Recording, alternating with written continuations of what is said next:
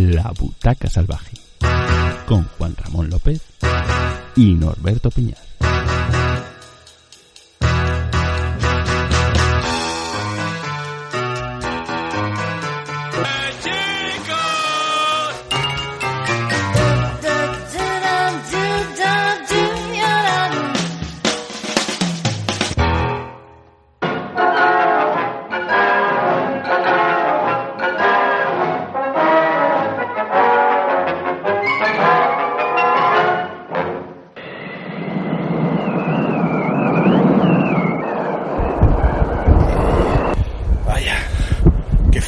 Aquí en la cornisa. ¿Eh? ¿Buenas? Están muy buenas. ¿La noche? No, joder, las tías. Ah, ¿y qué haces aquí colgado de la cornisa? Por culpa de una. No jodas. Sin joder parió la abuela, y ya ves. ¿Tienes acaso vértigo? ¿Y qué más da? Vamos a caer igual, ¿no? Hombre, si no tienes vértigo, caerás mejor, digo yo. ¿Rubias o morenas? ¿Las cervezas? No, joder, las tías. Me gustan todas, desde Sharon Stone a Mónica Bellucci. Yo estoy aquí por la que.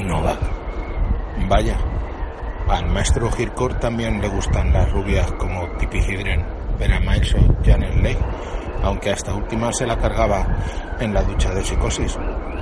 ¿Acaso eres el hombre que sabía demasiado? No, más bien soy Cary Grant Con la muerte en los talones, colgado de una cornisa hablando chorradas con otro chalado. Vaya, te ofendió la pregunta. Pues aquí va otra. ¿Pero quién mató a Harry? ¿A Harry Callahan? No joder, al sucio no, al Harry de Hircourt. Y yo qué sé, es la sombra de una duda. Muy topaz, sí, y ciertamente perspicaz. Vaya, parecemos náufragos en la cornisa. Más bien sintiendo vértigo de entre los muertos, ¿no? Vaya. Y todo por intentar atrapar a un ladrón. ¿Quién me lo iba a decir, estar aquí colgado? Pensaba que era Marnie la ladrona. No, ¿qué va? Era el ladrón conocido como el gato, que venía de robar algo de aquella ventana indiscreta. Sospecha y acertará, majo. Me siento aquí colgado como un enviado especial. Sí, somos como dos extraños en un tren hacia la Virgen. Ya no puedo aguantar más, estoy cansado. Ah, me pesa, me duelen las manos. Oh. Pues me temo, amigo desconocido, que aunque sea de Roson y no de Hitchcock, más dura será la caída. Que Dios nos coja confesados. Yo confieso que nunca me confieso. Pues jodidos vamos, amigo. Hasta luego. In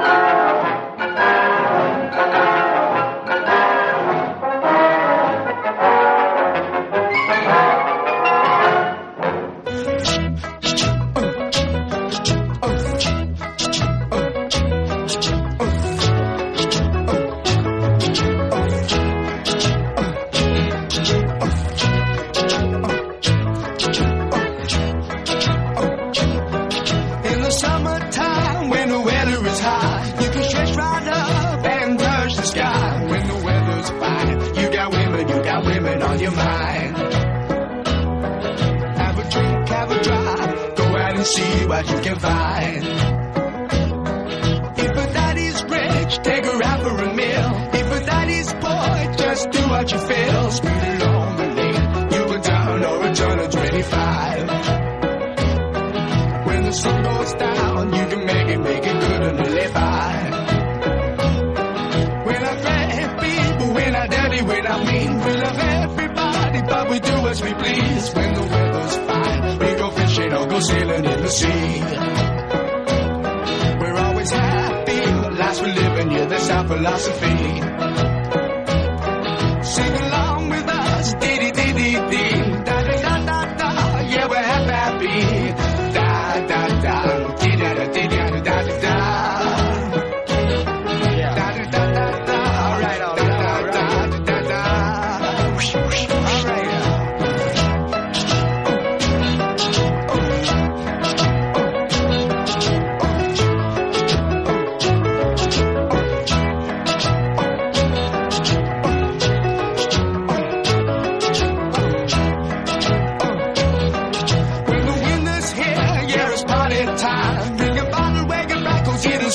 Summertime and we'll sleep again. We go driving or maybe we'll settle down. She's rich, if she's nice, bring your friends and we'll all go into town.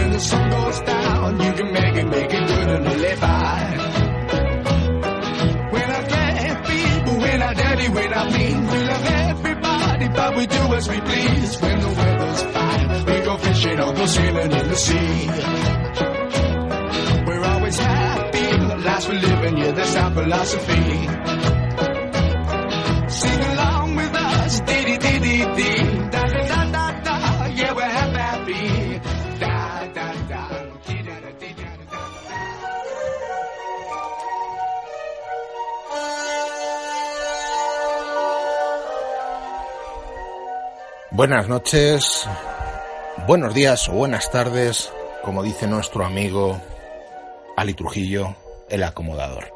Bienvenidos a Cine más Music, una edición especial de Cine más Music en la que hablaremos con y de el maestro Alfred Hitchcock y de su maravillosa película Vértigo de Entre los Muertos. Y digo cómo y de y con, podría añadir, porque lo vamos a hacer en directo con el maestro, que está ahora mismo esperando la llamada de Cinemas Music para desentrañar todo el misterio que engloba esta absoluta y maravillosa obra maestra con música del maestro Bernard Herrmann.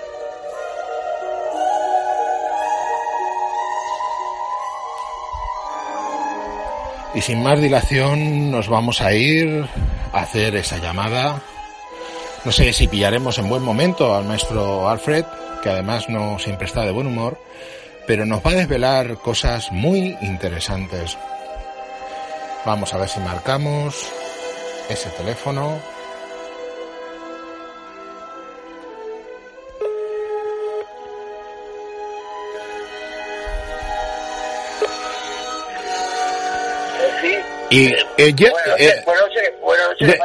Noches. eh, disculpe, eh, eh, good, good morning, good evening, good night, Mr. Hitchcock.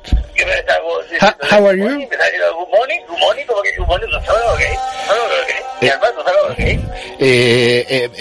Tengo el gusto de hablar con el maestro Alfred Hitchcock.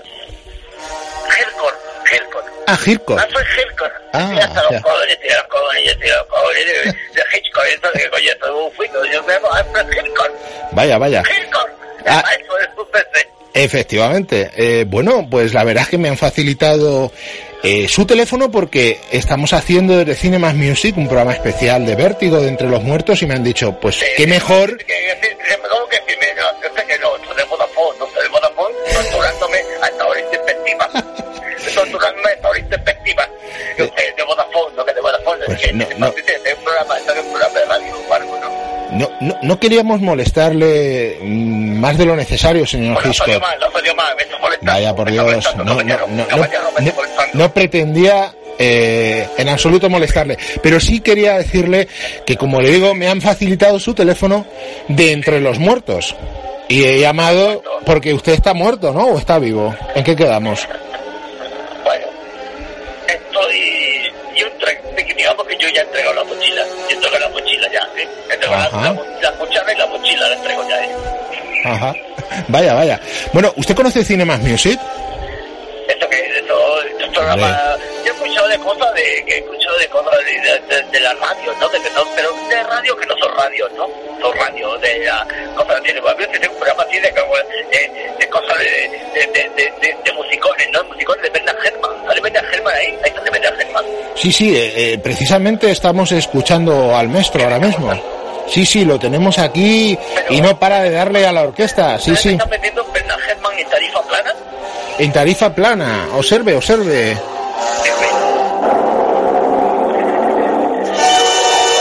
Nada, nada. Y además, en esa secuencia clave, ¿usted, usted sabría explicarnos, eh, señor Hitchcock, qué narices hace colgado de una eh, de un tejado James Stewart a esa edad? Y, y, y otra cosa importante, ¿quién, quién, ¿qué narices le salva? Porque eso es una de las cosas que nos tiene atrapado en su misterio. Pero a ver, usted no está nunca de botellón. Usted no ha estado nunca de botellón. Usted es que yo puedo a fregir con yo está de botellón y está de botellón. Oye, yo he puesto a grabar estas cosas del vértigo, del vértigo, yo me acuerdo. Yo me estaba hablando del vértigo, ¿no? Sí, sí, por supuesto. Yo me acuerdo, vamos, estaba yo ahí en la plaza con las niñas con la bicicleta comiendo pipas y era un botellón buenísimo, buenísimo. Ajá. De calibocho, de no sé qué, digo, vamos a rodar, bueno, ven, niña, vámonos a rodar y la cosa, se me la cosa de, de la escalera, haciendo la escalera de vértigo con el Jimmy, el- ahí está el Jimmy, ¿no? Sí, sí. Claro, El claro. El, muchacho, el, Eh, muchacho este, sí. el muchacho este de que yo viví, ¿no? Sí, sí, el que, que bello vivirlo lo puso usted sorprendentemente en esa película. ¿No creía que era un personaje... este muchacho, bueno, bueno, este muchacho muy buena persona, muy buena persona, que yo lo vi, que yo me pidió, yo, muchacho, vente para acá que te quiero poner lo alto de una escalera cuando estés de botellón, que quiero verte con vértigo. Ah, muy bien, muy bien. Y, y, y bueno, ¿usted cree que fue el personaje adecuado para interpretar esa película o hubiera puesto usted ahí otro actor con más enjundia para camelarse a, a Kim Nova? Porque yo creo que en el fondo quien quería usted camelarse a Kim Nova era usted, ¿no? Mira, a pesar de la hora introspectiva, a pesar de la hora introspectiva que vosotros estás hablando, la hora introspectiva, le tengo que decir que yo, viendo lo que hay ahora, viendo lo que hay ahora mismo, que está el Mario Casas, Mario Casas, que está Mario Casas, que es un actor que no se puede poner camisa porque le da alergia, ¿vale? Yo puedo decir ahora mismo, le puedo decir ahora mismo que George Clooney, George Clooney, ¿usted sabe quién es George Clooney? Sí, sí, el, el de, el de urgencias, que se ha ido reciclando con el tiempo. muchacho, Ah, el sí, sí. muchacho George Clooney, yo, sé, yo, yo me hubiera puesto totalmente de vértigo. Estudiando vértigo, vestido de enfermero. Ajá, muy Un, bien. un enfermero con vértigo. Ya, ya, ya. ¿Usted me entiende lo que estoy diciendo? Perfectamente. Soy Hitchcock. Perfectamente, claro, es el maestro del suspense. ¿Y, y, y, y cómo se lleva eso de ser el maestro del suspense? Bueno, una carga, una, una, es una carga que una persona o no se esperaban tener dentro de uno mismo, ¿no? Yo sé que ahora mismo se me hace mucho homenaje, se me hace mucho homenaje porque hay un, un señor, un muchacho, un muchacho que se llama M. Night Shyamalan, Michael Knight, Michael Knight Shyamalan, el Michael Knight Shyamalan, que tenía, tenía un coche y después hizo una película con Bruce Willis, que Bruce Willis que estaba muerto al final, perdón con el spoiler, perdón es que ande con palabras Nada, modernas, nada. pero Sí. M. M. Night Shyamalan ha hecho películas así que ve, a mí a mí rinden, me rinden como, como homenajes, ¿no? Yo homenaje, pero yo sinceramente, este muchacho, yo lo veo ahora mismo, pero es como si fuera yo, ¿no? Como, como si fuera yo. Ya, ¿vale? Lo veo como si fuera yo. Pero- muy hubiera puesto ahora mismo, si voy por ahí, yo, escúchame, escúchame, ¿me está escuchando? Sí, sí, le estoy escuchando perfectamente y estoy ¿Usted me está alucinando. Yo señor, señor Hitchcock. Voy por ahí, yo Sí. me hubiera puesto a George Clooney de James Stewart. de Jimmy Stewart. Yo lo hubiera puesto. ¿A, a, a Sharon Stone de Kinova o hubiera sido con, con Kinova, verdad? Sharon Stone de rubia, Sí, hombre, por favor. Es que no, no, no pertenece a su generación. Pero hizo, hizo un cruce de piernas en, Escúchame, en instinto básico. Dígame. rubia la pongo. Ah, claro, claro, Porque las claro. rubias no son tontas. No, no, desde luego que no. Ya usted que Marilyn no lo era, aunque le Escúchame, pareciera. Señor de Vodafone, escúcheme, señor de Dígame, Vodafone. dígame. Las rubias no son tontas. Las No. rubias están, vamos. Ay, ay. Como Ya, vaya ya, para allá. ya. Sí, sí. Ay, como vaya para allá. Madre mía. Lo, lo, lo- Sharon Stone me gusta esta es la de las piernas, ¿no? Sí, sí, también sí. de las piernas. ¿Y, y, y por qué qué le gustó castigar tanto a Tippi Hedren en Los pájaros? Porque no dejó de mandarle pájaros por todos los lados. ¿Era, ¿Era una mujer quizás con muchos pájaros en la cabeza? Mire, le voy a ser sincero. ¿Le, le importa que le hable? Que le, que, ¿A usted le importa que yo le hable sincero? No, no, yo me encantaría. Me sorprende la capacidad que tiene. Qué bien habla el español. Parece ser que ha pasado por España con Morson Well mucho tiempo. Se ha apretado más de un cocido. Pero además tiene, tiene usted un acento, un acento andaluz. El muchacho este Sí. A todo el planeta entero por los marcianos. Estamos locos. ¿Esto qué, esto qué coño lo que es? A mí no me olvida. Escúchame. A le gustaban todos los pájaros menos el mío. Ah, claro, claro. Pero era porque usted lo tenía pequeño. Oiga, por favor. El pájaro, me refiero. Oiga, por favor.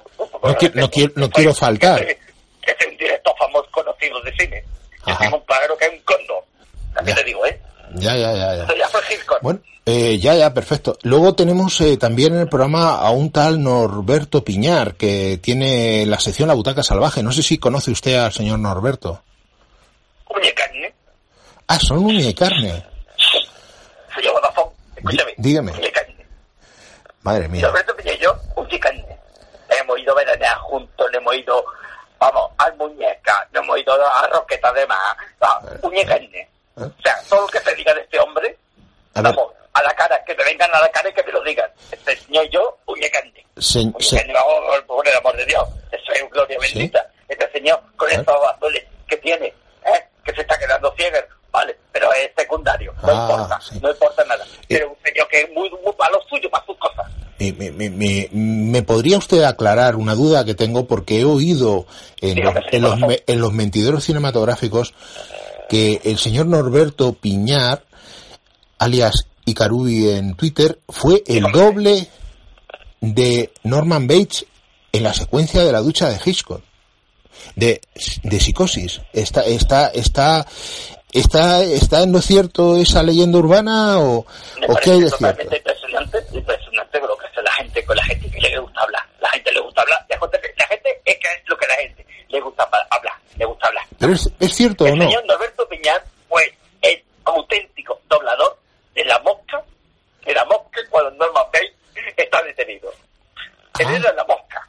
Ah, Escucha, jamás en la vida, señor Vodafone, ¿me está escuchando? sí, estoy sí, sí, por supuesto. Jamás en la vida se ha visto una actor interpretándome a una mosca, una mosca, que al señor Norberto Piñar. Ya. Never. Escúchame, y he dicho never, porque estoy Sí. diciendo eso ya dicho. Never. Podría decir nunca, pero digo never. Never. Never, se ha visto un actor interpretando una mosca, una mosca, mejor que Norberto Piñar. Vaya. Había Norberto Piñar que ni me lo toquen, No, que no, ni viento no. lo toquen. Pasamos, Como pasamos como- página. Como Avea, Avea Sí. de verano, yo he visto verano azul, Hitchcock, Y- pero yo he visto verano azul, y lo he visto todas las veces que lo han puesto. Mm. Todas las veces que lo han puesto, yo he visto verano azul. Cuando a la Avea le entró la cosita de las mujeres, que de viento la toqué, al Roberto Piñar, viento lo toqué, a mí no me hable Roberto Piñar, que es que me enciendo, me enciendo, Vaya. me enciendo, ¿eh? Vaya. Don Alfred, ¿Usted cómo, espero. cómo se llama usted, caballero? Eh, Yo, lo de menos es mi nombre. Llámeme Bond, James Bond. No, mm, perdón, Ramón, Juan Ramón. Juan Ramón, ah, ese es un nombre muy bonito, muy bonito. Juan- O sea, Juan- el nombre que iba a tener, escúcheme, escúcheme, ese es el nombre que en un principio iba a tener Jerry Stuart en vértigo, ¿eh? No me diga. Te digo, pero por cosas de guiones, de cosas de la gente, los guionistas, que son todos hijos de la gran Sí, vaya. iba a llamarse Juan Ramón. Tiene usted un nombre muy bonito, señor. Usted, Muchas, muchas gracias. usted es, es atractivo, ¿no? No, bueno, ¿Es eh, usted rubio? no, más bien soy moreno. Pero una pregunta, una, sí, y una pregunta ¿Pero y ahí me despido. ¿Conoce usted alguna rubia?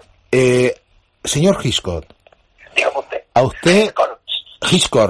Hitchcock, disculpe por la pronunciación. ¿A usted le gustan las rubias con Twitter o sin Twitter? ¿O con más Twitter? A mí las rubias me gustan. Con mucho Twitter, con mucho, como esto que decimos aquí, Gibraltar, con mucho arriquitado y con mucho arte. Ajá. son rubias, ay, como vaya, rubia, con lo que te doy. Soy a Francisco. Pues, eh, ¿nos podría, para despedirse ya, tararearnos esa maravillosa música que utilizaba en sus programas de Alfred Hitchcock presenta? Hitchcock, perdón. ¿Usted ha escuchado mi- la voz que tengo? Bueno, tiene una voz usted maravillosa, la verdad es que me ha sorprendido. Tengo no una, una voz maravillosa para escribir a máquina. Escúcheme, yo lo voy a intentar por usted porque a mí si de cambio si me da la vida, me da la vida un programa maravilloso que salen con personas hablando y cascando y salen así en la, en la, en la- los internet, se llama, ¿no? Internet. Sí, en Eh, internet. Yo solo voy a intentar para usted, ¿vale? Muy- Se lo hace en un... per- per- permítame que se lo haga en un re menor. En re ¿Se lo menor. puedo hacer en un re menor, señor? Perfe- perfectamente. Señor. Puede hacerlo como quiera, eh, don Alfred. Bueno, voy a ir ahí.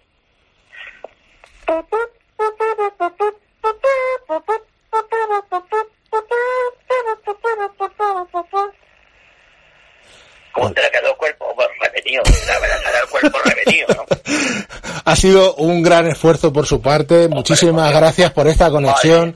¿Algún, al- al- algún saludo para alguien especial aquí en la Tierra o, o desde alguien desde el cielo?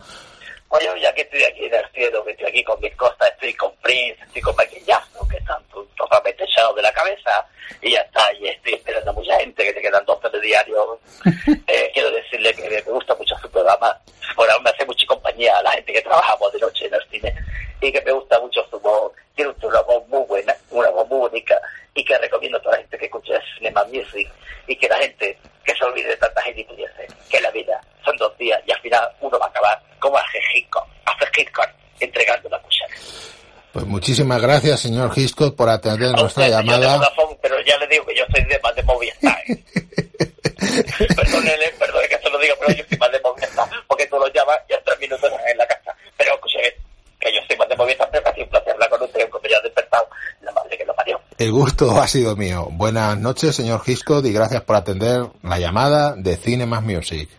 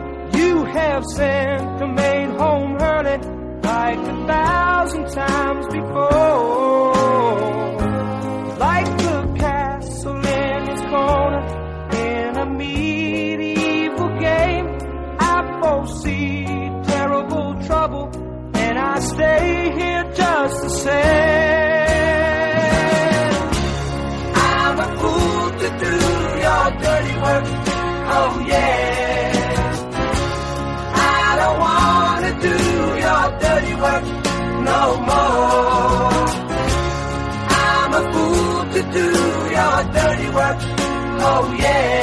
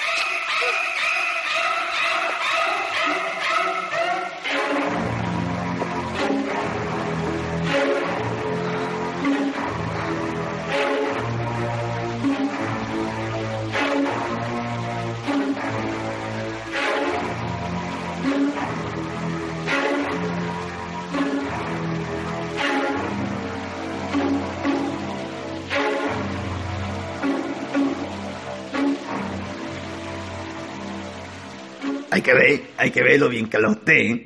Hay que ver lo bien que habla usted las cosas más bonitas que ha dicho de película Vertigo, de Vertigo.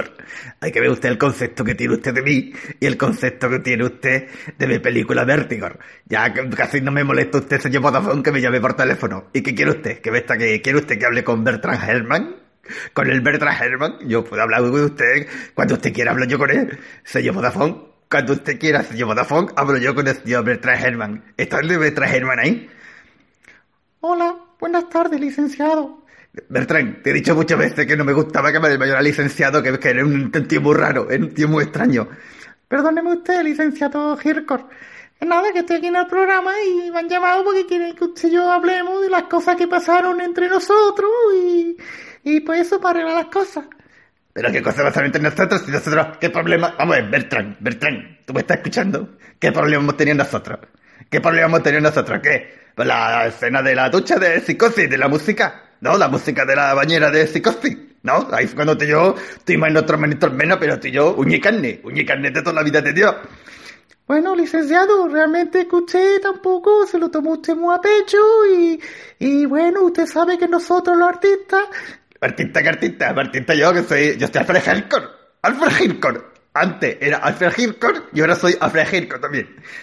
A ver, ¿qué problema había? Si yo, a ver, si a mí me gustaba. A ver, escúchame, Bertrand. ¿Tú me estás escuchando, Bertrand? Sí, licenciado. A mí me gustaba la música, ¿vale? Pero era... Chin, chin, chin, chin, chin. Y a mí me sobraba un chin. Y yo te lo dije 20 veces. Digo, Bertrand, a mí un chin, un chin, me está sobrando. ¿Tú me estás escuchando, Bertrand? Sí, sí, yo le escucho, señor Hirkor, licenciado. Pero, escúcheme, es que le, perdía un poco, eran los movimientos, los movimientos de, del cuchillo cuando se clavaba. Si le quitábamos un ching, no iba al compás del movimiento. ¿Usted me entiende, licenciado? No te voy a entender, ese hombre Hirkor, pero era... Eso era muy rápido. Bertrand, Bertrand Herrmann, eso era muy rápido. ¿Por qué, ¿Por qué te pusiste así? ¿Por qué te pusiste así de esta manera, Bertrand? ¿Por qué te pusiste así de esta manera? Le voy a decir la verdad, licenciado. Licenciado Hirkor. Venga, adelante, Bertrand, sin miedo, sin tapeo. Olvídate de que soy Alfred Hirkor. Háblame como si fuera un amigo. Es que esa noche lo pasé mal. La noche que estaba componiendo lo pasé mal. ¿Así que te pasó, mi arma? Pues que el sol salió anoche y me cantó. ¿Usted vive alrededor de aquí? Viejo, dígame. Sunburn Regardez, il est brûlé pour moi. El sol salió anoche y me cantó. El sol salió anoche y me cantó. He says the sun came out last night. He says it sang to him.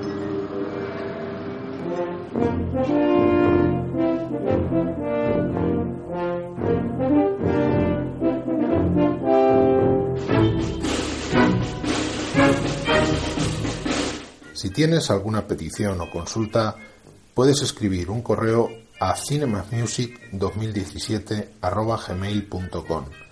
También puedes utilizar Twitter. La cuenta es arroba cinemasmusic-bajo. Y si quieres enviarnos tu audio comentario, puedes hacerlo al correo electrónico.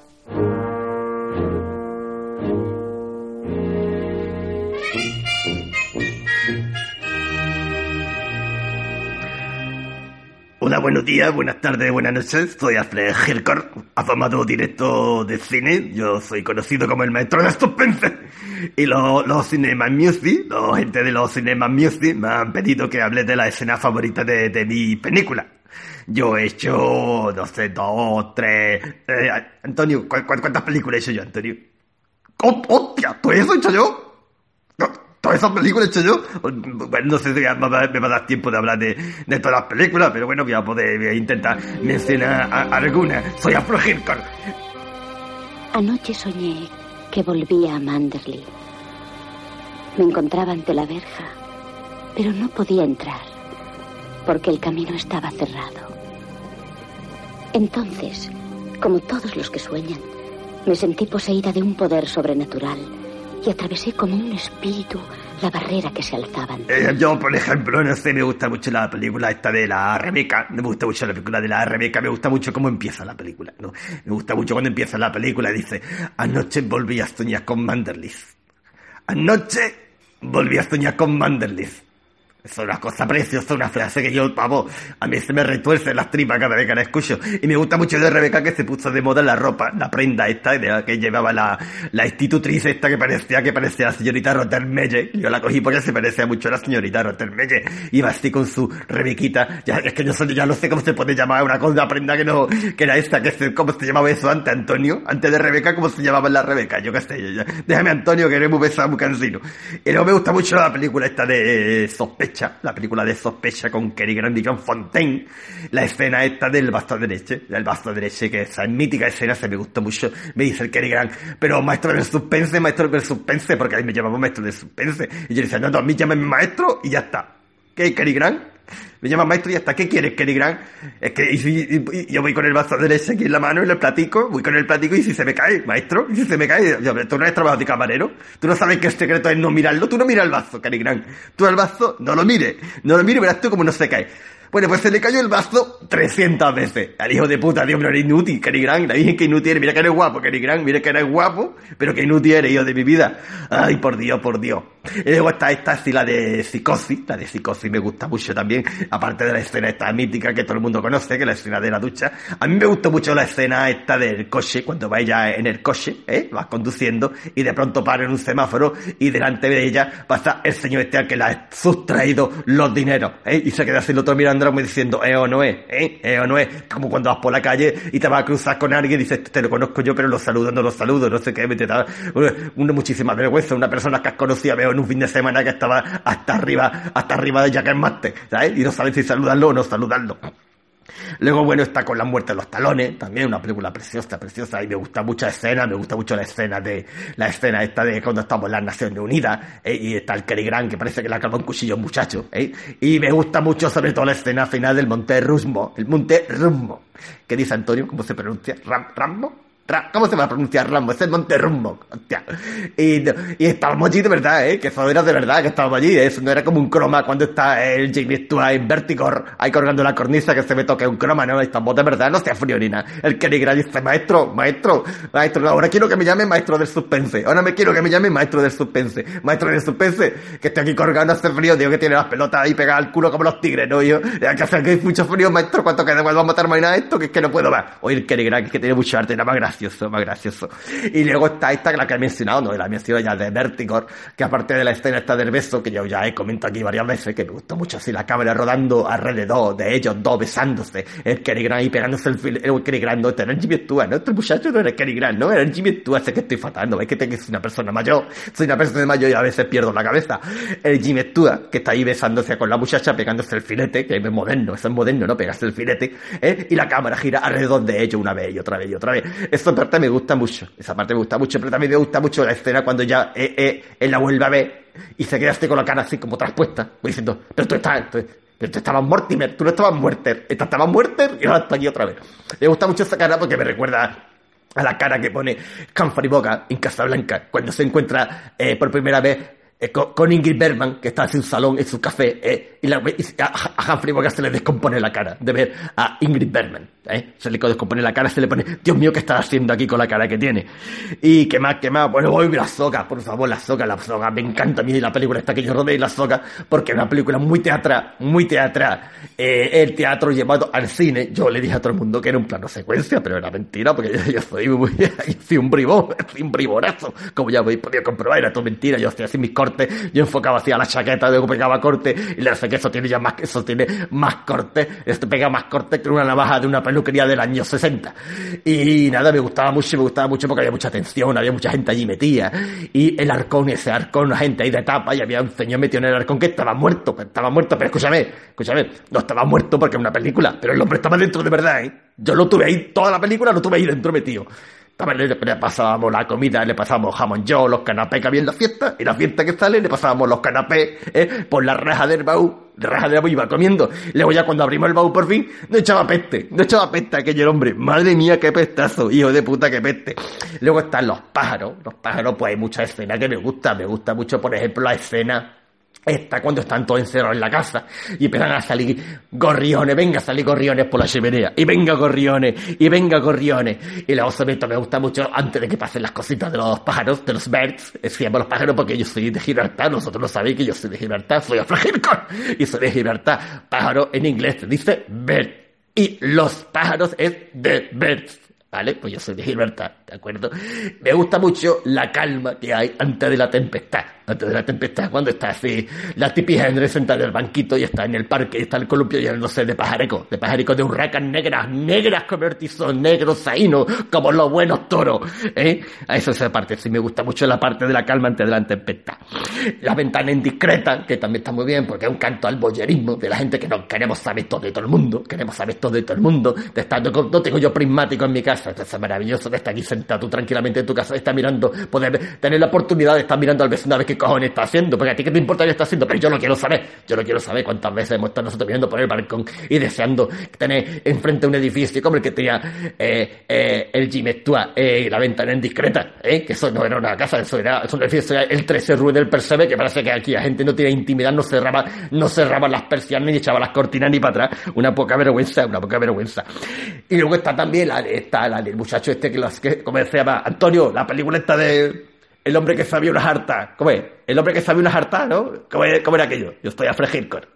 Ah, el hombre, ah, el hombre que sabía demasiado, pues esa película me gusta mucho, también con Jimmy Stewart, y sale Doris Day, y esa escena a mí me gusta mucho, porque rompe, rompe con, con, con, con la película, ¿no? El canto, la canción de qué será, qué será, wherever will be, wherever will be, wherever will be, wherever will be, que se me gusta muchísimo esa canción, ver a Doris Day tan rubia y la rubia, ¿eh? tan bonita y tan guapa cantando la canción de qué será, será, será. Y yo por último, no sé, comentaros, por ejemplo, que Autopsy, por ejemplo, mira, eh, eh, Topaz, Topaz, la película de Topaz, que hasta yo mismo, yo mismo, en mi butaca de directo de Alfred me quedaba dormido rodándola, porque Dios mío, qué cosa más pesada y qué cosa más cansina. Eso ni un Cristo que la aguante, que aburría la película de Topaz, por Dios, por la Virgen, quién me ha visto y quién me ve. Ay, por Dios, por Dios. Y ya está, ya no me ocurre nada más que llevo ya que hablando unas hartas y ya me tengo que ir a hacer mis cosas y mis quehaceres. Que nada, muchas gracias a los Cinema Music, a los Cinema Music por llamarme, que soy Afrajesco, por llamarme maestro de suspense o simplemente maestro, y que se os quiere mucho. ¿De acuerdo? Venga, adelante. Y como dice el, Norberto, este, este, el Norberto Piña de la butaca esta, ¿eh? Ah, eso. Que, que mucha voz y mucho cine, eh, mi arma. Venga, hasta luego.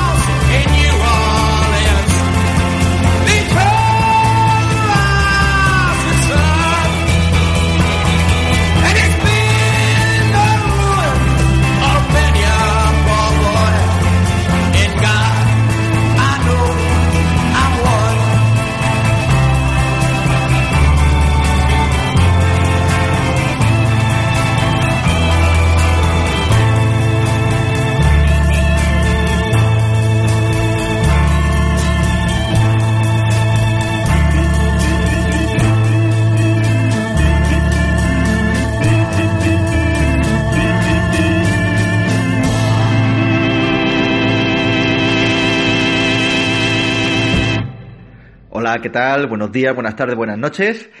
Pues nada, que resulta que aquí la banda de Cinemas Music me ha pedido que os hable de mis comedias favoritas, lo cual quiere decir que el programa debería durar 27 horas, que es lo que voy a necesitar para hacer lo que me están pidiendo. Pero bueno, empecemos. Voy a, voy a intentar ser lo más breve posible, cosa que va a ser imposible.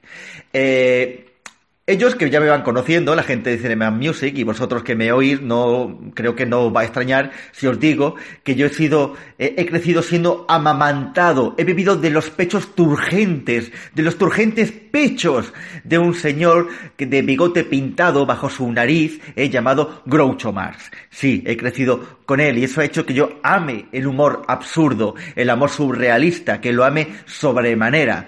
Eh, y para mí es imborrables aquellas tardes que pasé con mi padre viendo ciclos sobre eh, to- todo el cine de los hermanos Marx. Os estoy hablando y justamente enfrente de mí, en mi estantería, eh, veo los libros de Groucho Marx que escribió él, biografías sobre los míticos hermanos, todo eso.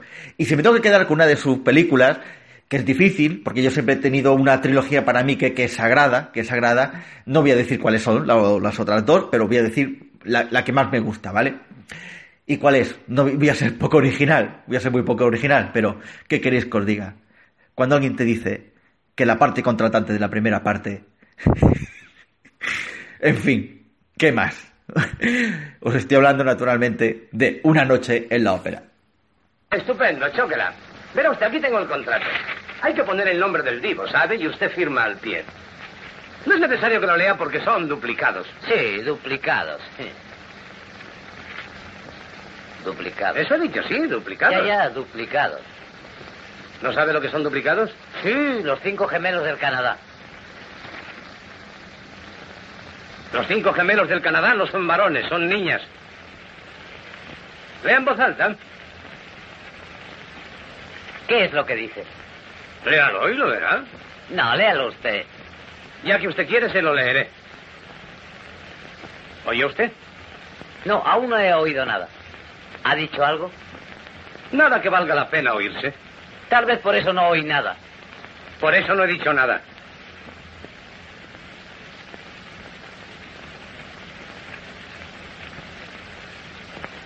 ¿No sabe usted leer? Sé leer, pero no tan de cerca. No sé qué me pasa, que se me desenfoca. Si tuviera los brazos más largos, lo leería.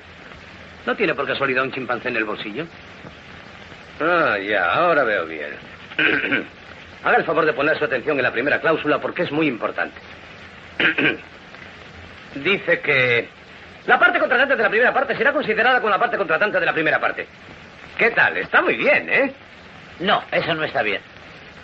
¿Por qué no está bien? No lo sé, quisiera volver a oírlo. Dice que la parte contratante de la primera parte será considerada como la parte contratante de la primera parte. Sí, sí, esta vez parece que suena mejor. A todo se acostumbra uno. Si usted quiere, lo leo otra vez. Eh, tan solo la primera parte. ¿Sobre la parte contratante de la primera parte? No, solo la parte de la parte contratante de la primera parte. Dice que la parte contratante de la primera parte será considerada como la parte contratante de la primera parte. Y la parte contratante de la primera parte será considerada en este contrato. Oiga, ¿por qué hemos de pelearnos por una tontería como esta? La cortamos. Sí, es demasiado largo. ¿Qué es lo que nos queda ahora? Más de medio metro todavía.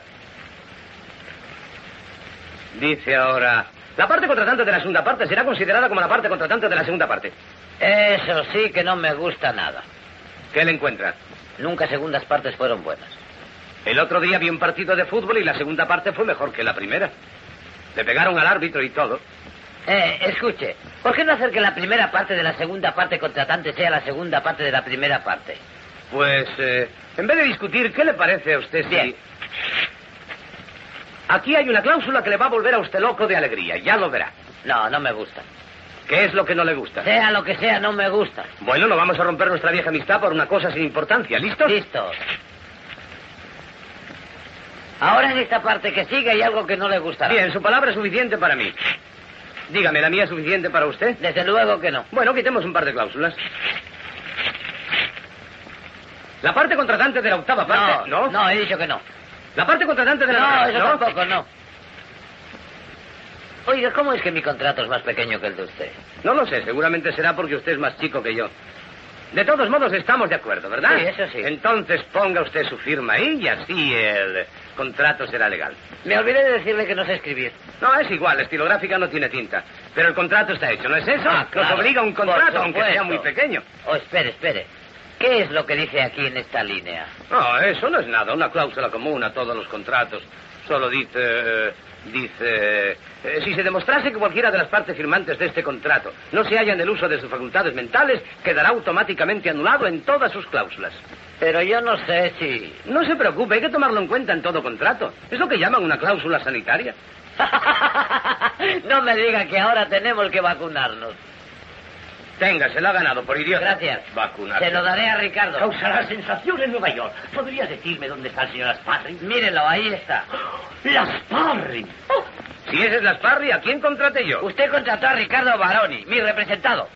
¿Y qué ocurre? ¿Qué ocurre cuando te das cuenta que es que ese humor es el, que más te atrae, el que más te, te hace reír, el que te hace que se te vaya la cabeza, y el que incluso ya se te ha metido tan dentro de ti que, que, que lo cultivas, ¿no? Pues claro, el paso evolutivo, evidente, y con aquella edad era, naturalmente, meterte de lleno en la primera etapa de Woody Allen cuando Woody Allen solamente hacía comedias, solamente era comedias loquísimas, loquísimas.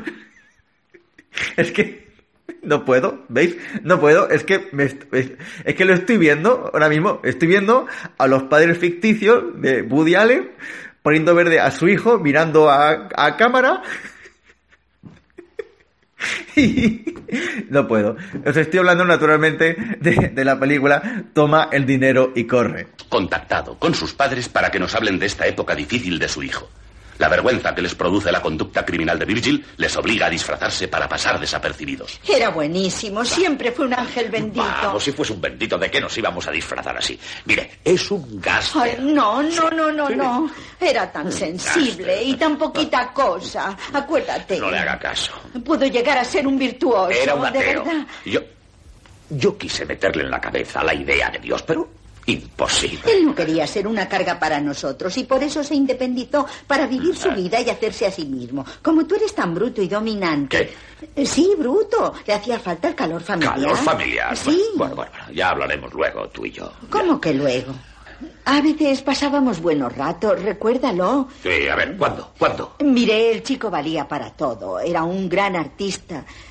Una vez te hizo un regalo precioso por Navidad. Eh, una estupidez, un cuadro de Velázquez. Un- Se necesita ser burro. No tenía idea buena. Y el muy cretino lo había robado. ¿Lo sabía usted? No.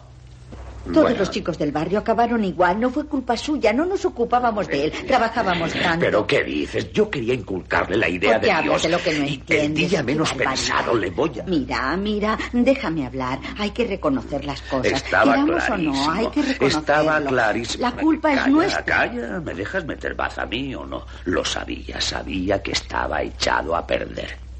¿Sabe lo que significa echado a perder? Pues eso, echado a Pues perder. tenía tus hormonas, ¿Qué hormonas? las masculinas. ¿Qué hormonas? ¿Las tuyas? ¿Qué hormonas? Ni que niño muerto. Haz el favor de no decir porquerías delante de la gente, porque no, no. Pues sí, toma el dinero y corre, eh, bananas, en la última noche de Boris Gruchenko, Woody Allen se convirtió en uno de nuestros dioses, uno de nuestros dioses. Y no solamente era yo el que se había enamorado de ese tipo de humor, sino también la gente que tenía alrededor. En aquella época yo vivía eh, en Granada y salía con mis primos para arriba y, y para abajo. Y teníamos todos prácticamente la misma, la misma edad. Y claro, una vez que descubres que ese humor te gusta, llegó la reina. Sí, la reina.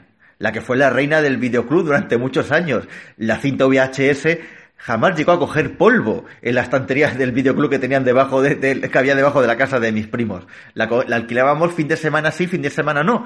Hasta que hubo un momento en que ya no hizo falta alquilarla, porque la pusieron en la tele, la grabamos en la cinta VHS y esa cinta reventó. Reventó porque cada vez que estábamos juntos, Nochebuena, Nochevieja, cuando fuera, la veíamos. Nos hallamos todos los diálogos. Todos los diálogos. Porque claro, es que a veces... Ay, Dios mío. ¿Puede haber algo más divertido que ver a un señor en un avión contando historias de su vida al compañero que tiene al lado y que este, aburrido, acabe suicidándose? Estoy hablando naturalmente de aterriza como puedas. Recuerdo cuando nos conocimos. Fue durante la guerra. Yo servía en la Fuerza Aérea. Estaba destinado en Drambuie, cerca de la Costa Bárbara. Solía ir a menudo al bar Magumba. Era un antro infernal. El garito más lúgubre del muelle. Sus clientes eran los matones más peligrosos de Bombay. Peor que los de Calcuta. Y mucho peor que los de Detroit.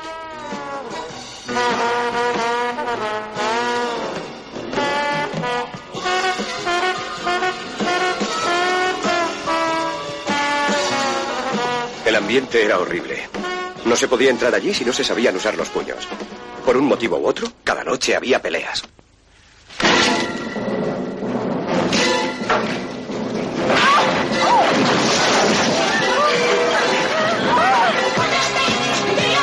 Aquella noche no fui buscando plan.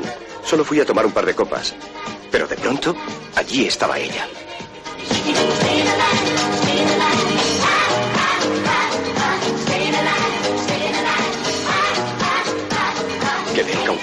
Patidifuso. Fue como una sacudida. Tuve que pedirle al tipo que estaba a mi lado que me pellizcara para asegurarme de que no era un sueño.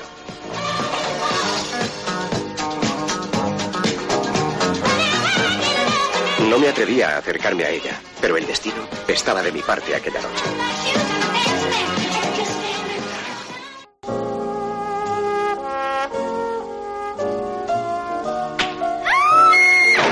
Reímos, hablamos, bailamos. No deseaba que aquello terminase. Sigo sin desearlo. Bueno, ya está bien de hablar de mí. Espero no haberla aburrido. Siempre que comienzo a hablar de Elaine, pierdo por completo la noción del tiempo. Las spoof. Comenzaron, comenzó la era de las spoof movies, ¿eh? las parodias, las parodias de género, las parodias de, otras películas muchísimo más serias. Eran las películas de los Zaz, de los Zucker, Abraham, Zucker, Flanker, Flocker, ¿eh? de los Zaz. Eh, Aterriza como puedas uno, aterriza como puedas dos, eh, películas que aún hoy, a día de hoy, estás en una reunión con un montón de gente y escuchas de lejos que alguien la está mencionando y esa persona se convierte en tu mejor amiga. Comenzáis a, comenzáis a citar frases, a citar diálogos, a reíros, a, a- vamos, a despollaros vivos en el suelo. Es una película que nosotros, lo- los que amamos ese tipo de humor, no entendemos que haya personas a las que no les guste. Yo personalmente he estado con personas, he estado con alguien viendo esa película y yo estaba tirado en el suelo, babeando todavía, como si me hubiera vi- dado un ictus después de haberla visto 40 veces y la persona que tenía al lado contemplaba la pantalla como si fuera una institutriz victoriana virgen y frígida porque no, y diciéndome que es que a mí no me gusta no entiendo ese humor pero por el amor de Dios ¿qué me estás contando si ese tío ha abierto un armario y le está atacando una aspiradora? ¿cómo no te puedes reír de ese señor que está diciendo que eligió un mal día de dejar para dejar de oler pegamento. No entendemos eso. Lo que nos gusta ese tipo de cine, ¿vale? Entonces, ¿qué ocurrió? Pues ya era ese cine el que más nos gustaba. Solamente podíamos ver eso. Llegó Aterrizamos Puedas 1, Aterrizamos Puedas 2. Hubo, incluso, creo recordar que al final de Aterriza como Puedas 2 hubo como un pequeño teaser diciendo que iba a haber una tercera parte y jamás llegó. Pero no hizo falta, no hizo falta, porque el médico más cojonudo de la historia de la televisión que viajaba en ese, en ese avión, ese avión, señorita Zafata, señorita Zafata, hay que llevar rápidamente a los enfermos a un hospital. Ay, Dios mío, ¿un hospital? ¿Qué es, doctor? Es un edificio muy grande y a veces no hay camas. Por Dios, ¿cómo no te puedes reír con eso? ¿Puedo despertarle? ¿Es usted médico? Así es. Hay algunos pasajeros indispuestos. ¿Podría usted echarles un vistazo? Sí, por supuesto. Dígale al comandante que hemos de aterrizar lo antes posible. Hay que llevar a esa mujer a un hospital. ¿A un hospital? ¿Qué es, doctor? Un gran edificio lleno de enfermos y a veces no hay camas. Bueno, basta ya. Norberto, que te vas a volver loco. Pues eso, Leslie Nielsen, el gran Leslie Nielsen, decidió tener su propia trilogía de spoof movies con Naked, con Naked Gun, aquí titulada Agárralo como puedas. Y nos dio una trilogía fantástica, una trilogía fantástica. Sí, agárralo como puedas. Señora Norbert, creo que salvaremos el brazo de su esposo. ¿Dónde se lo enviamos? Oh, oh, Frank, me alegro tanto de verte. Oh, Gracias, Frank. De nada. ¿Dónde está Norbert? está aquí, Frank. Eh, bien. Norbert, soy yo, Frank, tu colega.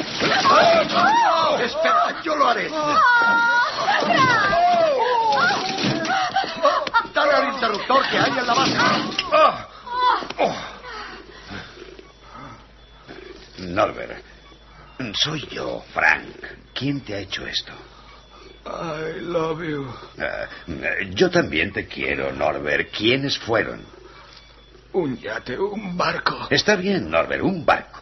Cuando te recuperes iremos a navegar en un barco, un crucero, como el año pasado. No, drogas. Eh, Enfermera, dele alguna droga. ¿No ve que está sufriendo?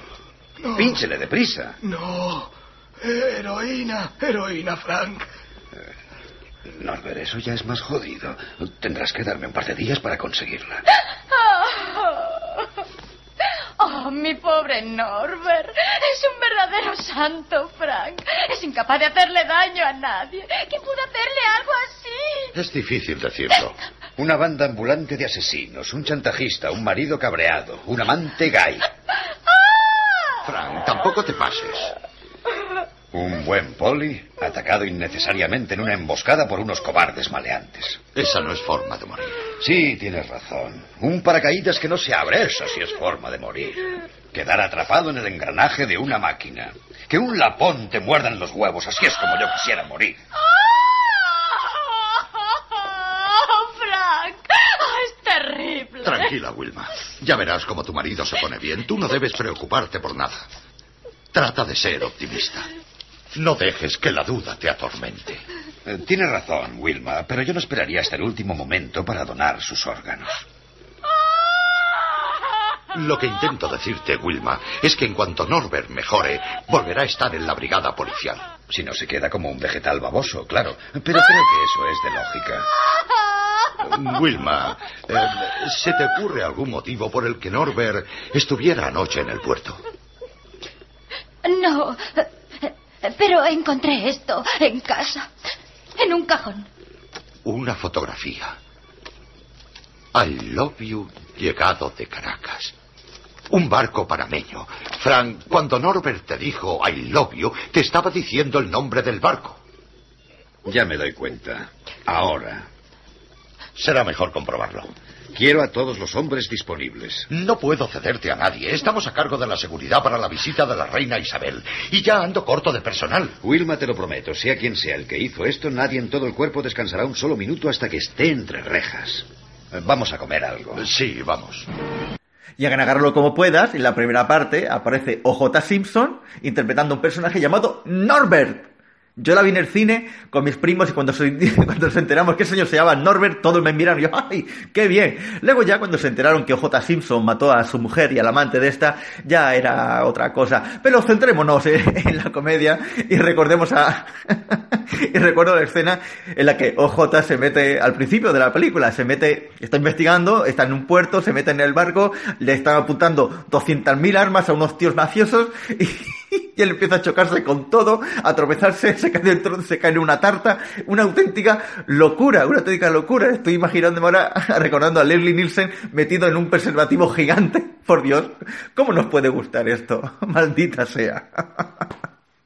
Bueno, y eso en cuanto a, a las spoof, ¿vale? Y, al humor absurdo, pero bueno, también me gustan otro tipo de, de, comedia, naturalmente. Yo amo a, Billy Wilder, amo sus comedias, amo El Apartamento, eh, un dos, una película Un 2-3 con James Cagney, eh, y luego por Jim Sachs me gusta mucho, un director poco conocido, pero que dirigió grandes eh, joyas como son eh, Descalzos por el Parque, que tiene una escena gloriosa con la actriz que interpreta a la madre de Jane Fonda, y mi película favorita, una película que veo prácticamente, pues no sé, dos veces al año, de una película de Jim Sachs. Mucha gente piensa que es de Billy Wilder, pero no es así. Estoy hablando de La extraña pareja.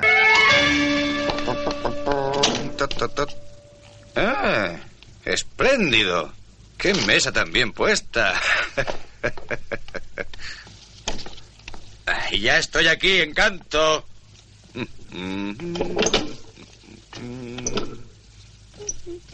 Mmm, qué olorcillo tan delicioso sale de esa cocina.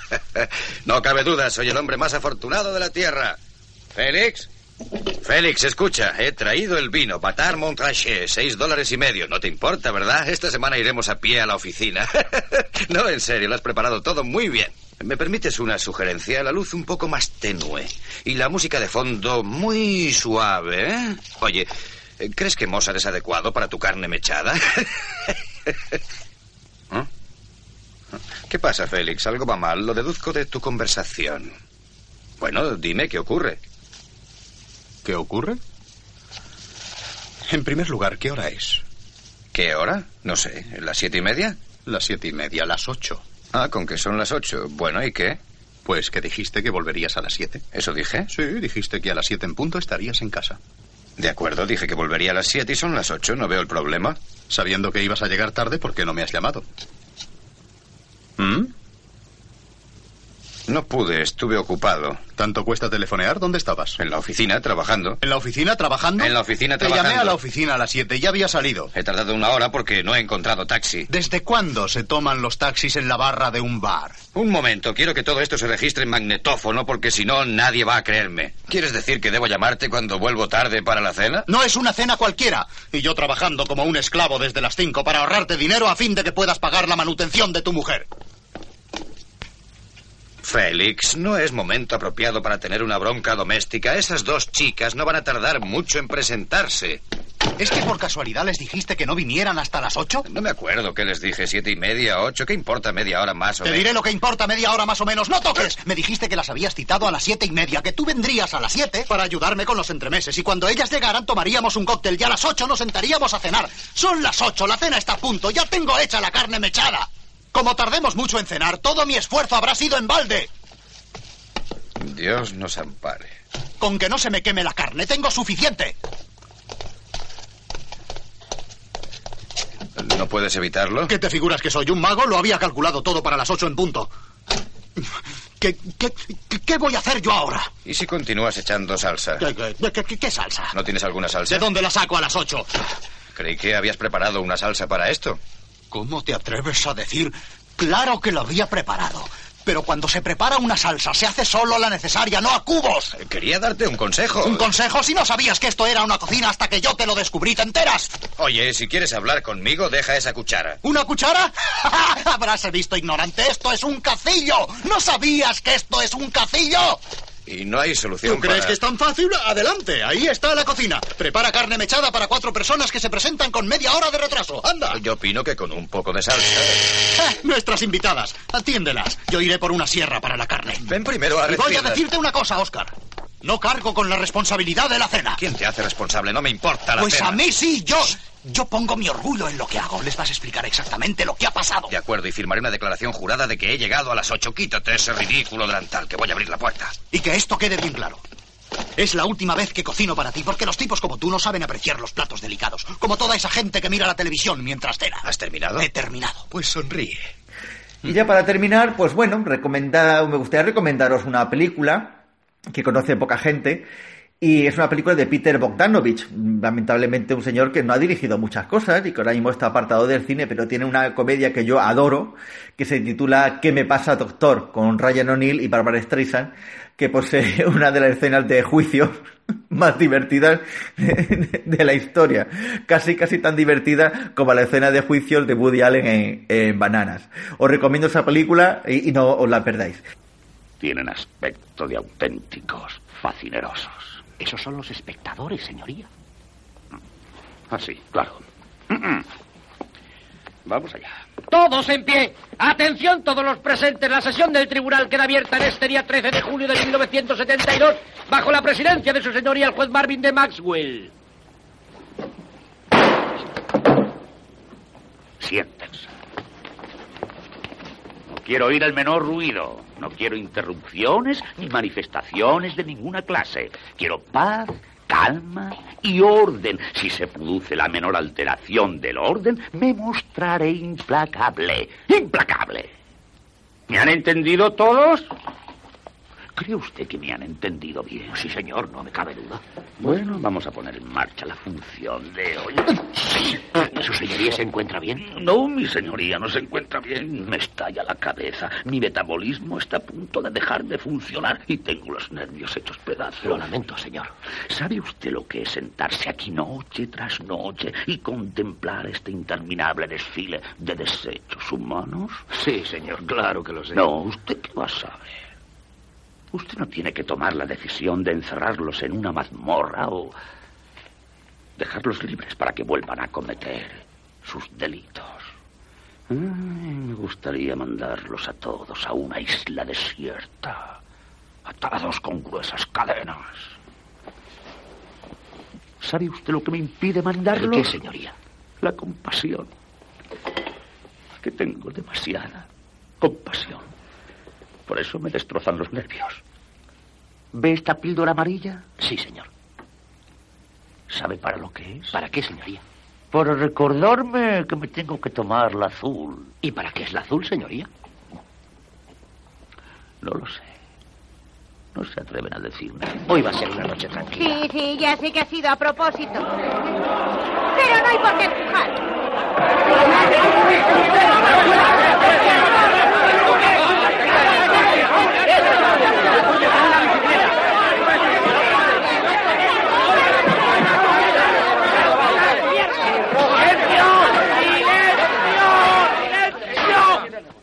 ¡Basta!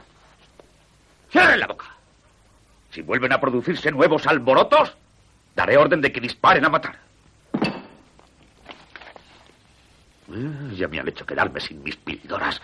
Y ahora vamos a ver si nos entendemos con claridad. En primer lugar, ¿qué diablos es esto? ¡Mi Son roca! Un momento, un momento, un momento. ¿De quién son estos maletines? ¡Del gobierno! Yo quiero mi bicicleta. Ya te daré yo tu bicicleta. Y te daré algo mucho peor si no cierras el pico. Agente. ¿De qué se acusa a estos chiflados? Es algo difícil de definir, señoría. Inténtalo. Pues a varios de ellos los detuvimos en la bahía de San Francisco. ¿Entrando ilegalmente? Eh, sí, señor, así es. ¿En el país? En la bahía. Ajá, eso está mejor. Uso no autorizado de aguas públicas. La mayoría en coches robados. Ajá. Robo a gran escala. También hubo disparos. Asalto con arma mortal.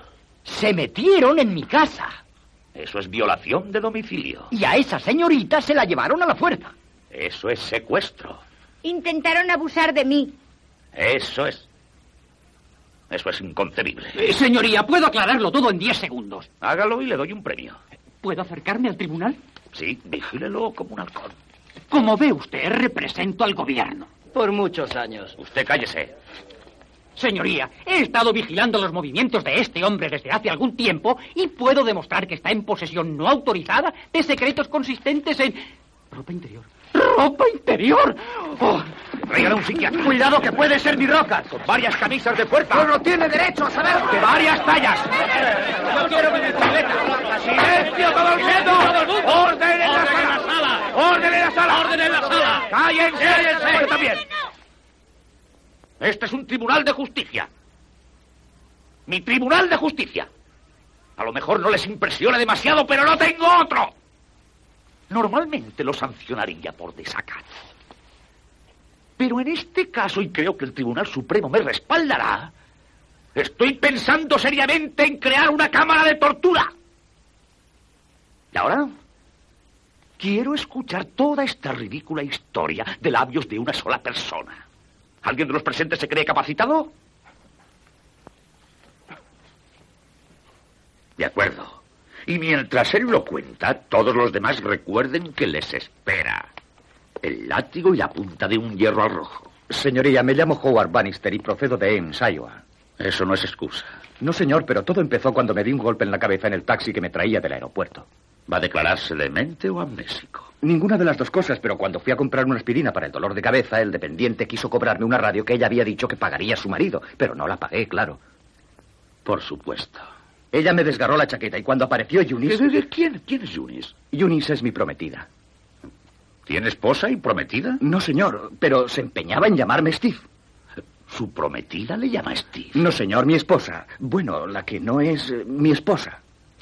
¿Y la que no es su prometida, cómo le llama? ¿Howard? No, señor. La que no es mi prometida no me llama Howard y la que no es mi esposa tampoco me llama Howard, porque la que no es mi prometida también es la que no es mi esposa. La otra que no es mi esposa, pero que es mi prometida, no me llama Steve, esa me llama Howard. ¿Lo ha comprendido, señor? Vamos a saltarnos esta parte y sigamos adelante. En fin, la noche del banquete allí apareció ¿Quién otra vez. apareció? ¿Quién apareció? ¿Su esposa o su prometida? Ninguna de las dos. ¿Hay una tercera? No, señor, a la que no es ninguna de las dos cosas. Todo el mundo la llama Bercy. ¿Por qué? Es un diminutivo de Bers, es el apellido de Eunice. Ah, así que estaba Eunice. No, señor, estaba Bercy. Quiero decir, la que no es Bercy. Creo que esto también nos lo vamos a saltar. Aquella noche cuando volví a mi habitación, allí estaba, dentro del baño. ¿Quién estaba? No, no, no. No me lo diga. Siga. Bueno, cuando Eunice llegó y se quemaron las cortinas y la habitación, me invitaron a abandonar el hotel, lo cual no me extraña. Qué comprensivo. ¿Hay algo más? Desde luego. Hay más. Al día siguiente, hoy, el señor Larrabee me invitó a ir a su casa con las rocas y me dijo que llevase a Eunice. Es decir, Bercy, la que él cree que es Eunice. ¿Está claro? No, pero sigue la tónica. ¿Se lo vuelvo a explicar todo? Oh, no, no, por favor, no. Se lo suplico. Siga. Es que ahora se empieza a complicar. Primero hubo una pelea entre Yu y yo. ¿Entre usted y su doble? No, no, señor, con Yu. Yo soy you. Eso ya lo veo. No, yo soy you. No se repita. Oblíguele a que se calle. No me toques, soy profesor. ¿De qué? De música. ¿Sabe arreglar un tocadiscos? Ay, qué vulgaridad. Entonces cállese. Como le decía, se empeñó en quitarme el maletín. Luego vino este y se empeñó en quitarle el maletín. Después vinieron estos y querían todos los maletines. Y empezaron los disparos. A mí me obligaron. Yo estuve todo el tiempo en el coche. Usted lo que es un cobarde. ¡No! ¡Me obligaron! ¡Me obligaron! ¡Yo soy inocente! ¡Yo! ¡A mí me obligaron! ¡Yo no quería ir! ¡Silencio! ¡Orden! ¡Es mi última advertencia! Pienso llegar al fondo de esta maraña de engaño y confusión, aunque me lleve lo que me queda de vida, que pueden ser unos minutos. Ah, Usted, la de la manta. Usted parece ser la causante de todo. ¿Quiere hacer el favor de explicarse? Judy. Hola, papá.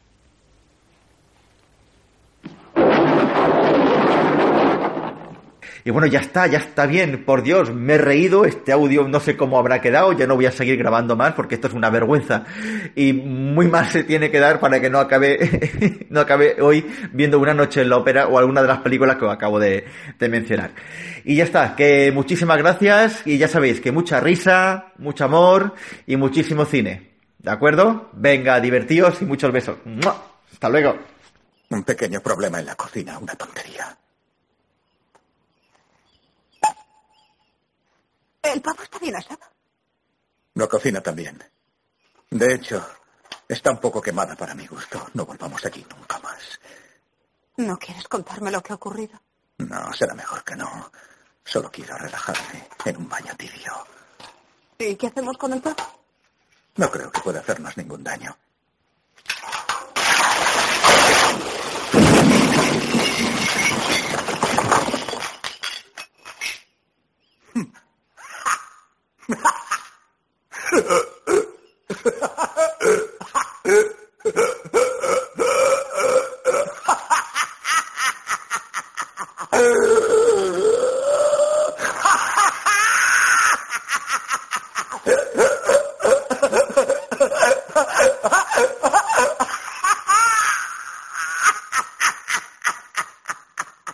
Bueno, quizá lo hagas o quizá no. Pero no tiene nada que ver con los 100 pavos que tengo en la mano. De hecho, puedes mandarnos al carajo y salir por la maldita puerta. Pero si esperas 60 segundos antes de hacerlo, vas a ser 100 dólares más rico. Ted, vas a hacer lo que quieras. Lo único que te pedimos es que esperes solo un minuto. Chester va a pagarte por ese minuto. Ted, coge el dinero.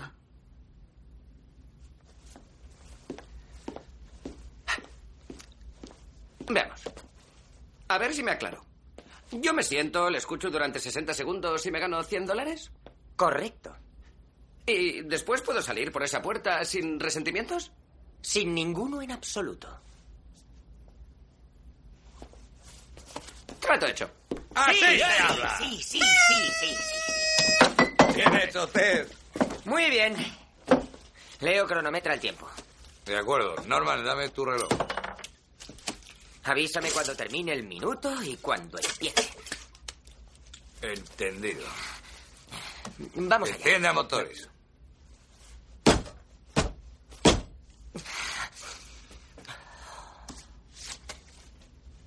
Despega. Atención, Ted. Voy a hacer dos montones aquí en la barra. Uno de ellos es el tuyo. Y el otro podría ser tuyo. Lo que quiero que sepas es que vamos a hacerlo de un modo u otro. Tanto si eres tú quien empuña el trinchante, o una criada mexicana, o un mendigo que encontremos en la calle. Puedes comprar mucha sopa con eso. Yo soy quien habla, ¿vale? Veamos, eh, he perdido la cuenta. ¿Cuánto hay? 600. Bien. Eh, Ted, ¿sabes cuánto se tarda en contar 600? Es una pregunta Ah. retórica, Ted. No, señor. Un minuto menos de lo que se tarda en contar 700. Verás, Ted, la vida de una persona está llena de experiencias, algunas de las cuales son insignificantes, sin importancia y sueles olvidarlas. Sin embargo, otras las recuerdas durante el resto de tu vida. Bien. Dado que lo que te proponemos aquí es tan poco habitual, tan fuera de lo corriente, esta es una buena apuesta y será una de esas incidencias que se graban. Así que, ya que vas a recordar esto durante el resto de tu vida, tienes que decidir qué recuerdo va a ser. Bueno, Ted, vas a recordar durante los próximos 40 años, año más, año menos, que rechazaste mil dólares por un trabajito de un segundo o que ganaste mil dólares por un trabajito de un segundo. Tiempo. Bien, Ted. ¿Qué vas a hacer? De acuerdo. ¡Bien! ¡Bravo! ¡Siempre estoy convenciendo! Sí, siempre convenciendo. ¡Aquí mismo! ¡Ahora mismo! Venga, ¡Antes de que cambie de opinión!